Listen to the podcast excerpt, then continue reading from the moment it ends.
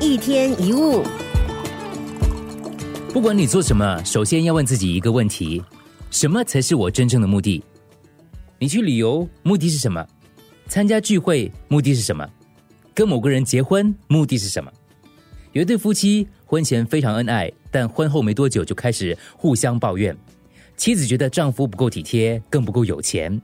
丈夫嫌妻子心胸狭窄，天天只会碎碎念，所以两个人的关系越来越糟。于是他们向心理医生来求助。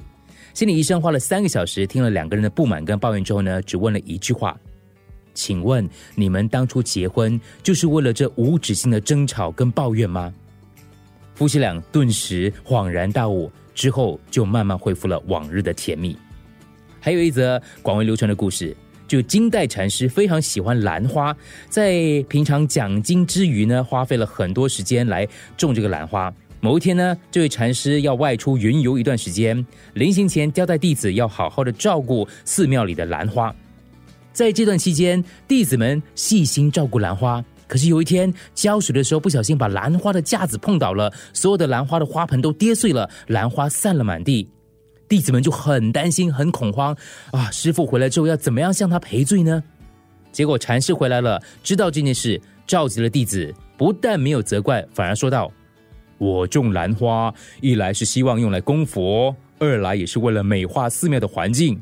我种兰花不是为了生气而种的哦。所以下次你觉得事与愿违，某个人让你不开心，或者某个计划没有按照规划进行，停一下。”回想你的本意，你真正的目的，什么才是你真正的目的？这就是我们必须经常提醒自己的。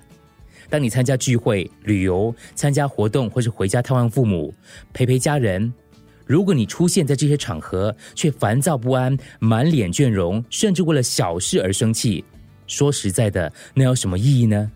暂停一下，问问自己，什么是你的本意？一天一物。